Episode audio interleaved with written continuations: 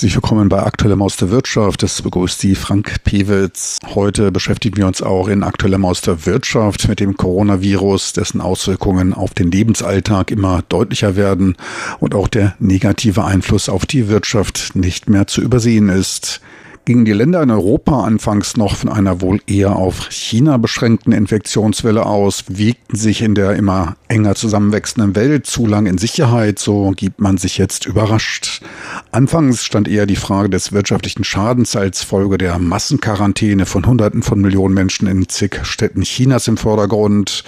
Auch aus legitimem Grunde betrug Chinas Anteil am Bruttosozialprodukt der Welt bei der letzten Corona-Krise, der SARS-Krise im Jahr 2000 2003 noch 8 Prozent, sind es jetzt mehr als 19 Prozent. 19 Prozent unter der Annahme der Kaufkraftparität PPP. Keine Frage, dass von einem Einbruch der Wirtschaftsaktivität in China als Big Player der Weltwirtschaft fast alle Staaten betroffen wären. Diese anfängliche Gelassenheit im Westen ist in einer eng vernetzten und gut informierten Welt, in der zu Normalzeiten täglich mehr als 200.000 Reisende aus dem Land der Mitte ins Ausland strömen, zumindest genauso überraschend. Schon schnell wurde die Möglichkeit einer Mensch-zu-Mensch-Übertragung in Betracht gezogen. Auch die hohe Ansteckungsgefahr, die schon vor dem Erkennen deutlicher Symptome des Virus auftrat, wurde recht schnell bemerkt. Damit war klar, dass eine Infektion nur bei einer enormen Breite von Tests halbwegs früh erkenntlich ist, wobei wohl kein Land für solche Massentests vorbereitet war. Mit anderen Worten, die Infektion in Abwesenheit von Medikamenten oder Impfstoffen kaum zu bändigen ist. Das Fiebermessen an den Flughäfen suggeriert dem einen oder anderen zwar Sicherheit, kann aber leider nie mehr als nur Schadensbegrenzung sein.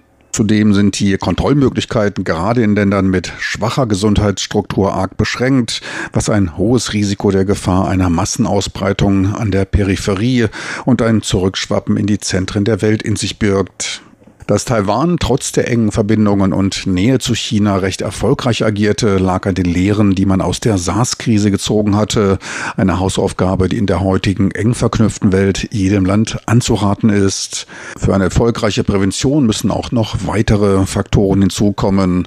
In Taiwan findet man eine aus der SARS-Krise 2003 hochsensibilisierte und auch disziplinierte und verantwortungsvolle Bevölkerung vor, die sich an die schon früh von der Regierung verkündeten Verhaltensmaßnahmen hielt. Ein nicht zu unterschätzender Faktor bei der effizienten Eindämmung der Epidemie. Man war gut vorbereitet, wusste, was zu tun ist, agierte und vermittelte klar und deutlich. Verbale Plattitüden waren nicht zu hören. Pragmatisch schnell reagierte man zudem gegen schwarze Schafe. Zum Beispiel setzte man bei Verstoß gegen die Quarantäneregeln Geldstrafen aus. Als man bemerkte, dass Strafen bis zu 1500 US-Dollar nicht ausreichten, hob man die Maximalstrafe nun auf beeindruckende 30.000 Euro an. Wichtige Vorbedingungen für eine effiziente Unterdrückung der Ausbreitung. In der Freiheit eingeschränkt fühlt sich hier angesichts des größeren Allgemeininteresses niemand. Zur Überwachung der Quarantänepflichtigen benutzt man die GPS-Funktion des Smartphones. Auch Israel kündigte bereits Interesse an. Kombiniert mit frühzeitigen Kontrollen und Einreiseverboten schuf man so schon früh ein engmaschiges Netz an Präventionsmaßnahmen.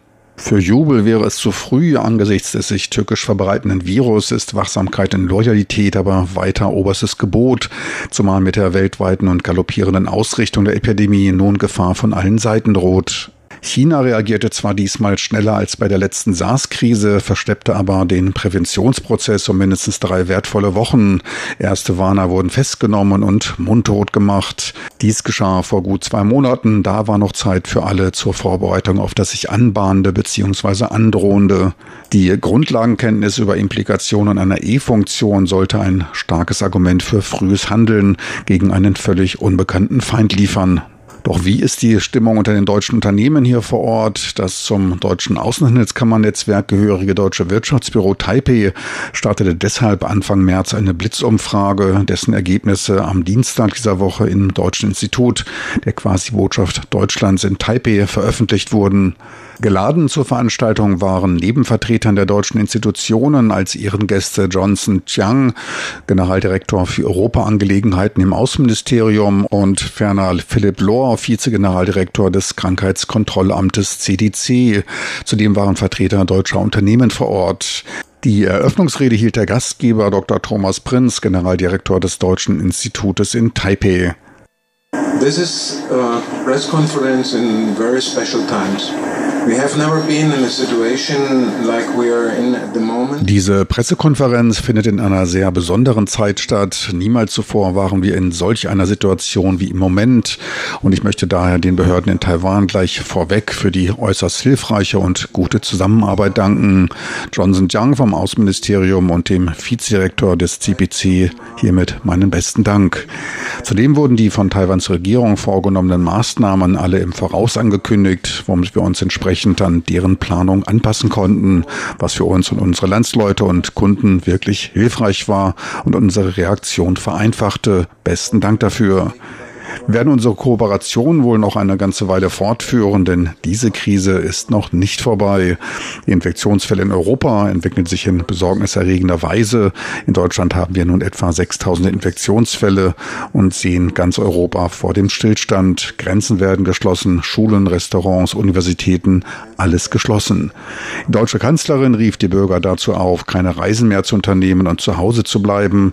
In Europa stehen wir nun ganz am Anfang dieser Pandemie. Ich gehe davon aus, dass sie noch eine Weile anhält. Danach ging das Wort an Axel Limberg, dem geschäftsführenden Direktor des Deutschen Wirtschaftsbüros. Johnson Zhang and Philip Loh from Taiwanese authorities, uh, many thanks for, for joining us and for supporting Vielen Dank an Johnson Young und Philipp Lohr für die Teilnahme und Unterstützung. Aus meiner Perspektive ist dies ein klares Signal, dass solch eine Krise nur als ein Team in enger Zusammenarbeit zwischen allen Beteiligten und Betroffenen gemanagt werden kann. Dieses Signal wollen wir auch hier heute demonstrieren. Es ist kein Thema allein für Taiwan oder Deutschland. Es ist ein internationales Problem. Von der Krise werden alle getroffen und verletzt.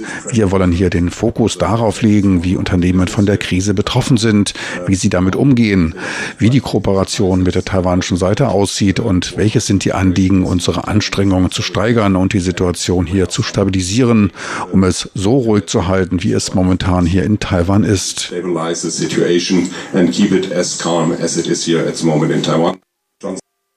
Johnson Young, Generaldirektor für Europaanliegen im Außenministerium, begrüßte die zeitlich passende Umfrage und sprach am Dienstag noch von einer Beibehaltung der Flugverbindungen, von offenen Türen für Reisende nach Taiwan und den Anstrengungen, trotz der Umstände speziell für die Reiseindustrie, die Geschäfte so normal wie möglich zu halten. Doch die Halbwertzeit der Inhalte seiner Rede sanken durch die schnell sich wandelnden Umstände rapide. Mittlerweile sind in Taiwan für Ausländer die Tore nicht mehr geöffnet. Alle seit dem 5. März eingereisten Ausländer müssen sich einer 14-tägigen Hausquarantäne unterwerfen. Ein Ergebnis der gemachten Blitzumfrage, die in nur drei Tagen durchgeführt, aber dennoch von etwa einem Drittel der 250 in Taiwan anwesenden Unternehmen beantwortet wurde. Mehr als die Hälfte der Antwortenden war sehr zufrieden mit der Reaktion der Regierung auf die Corona-Krise, knapp ein Drittel zufrieden, insgesamt also knapp 90 Prozent positiv, jeder Achte gab sich neutral, negative Stimmen waren nicht zu verzeichnen. Genaueres zur Umfrage und den Reaktionen der Unternehmen dann in der nächsten Woche. So viel heute von Aktuellem aus der Wirtschaft. Besten Dank fürs Interesse. Am Mikrofon verabschiedet sich von Ihnen Frank Piewitz.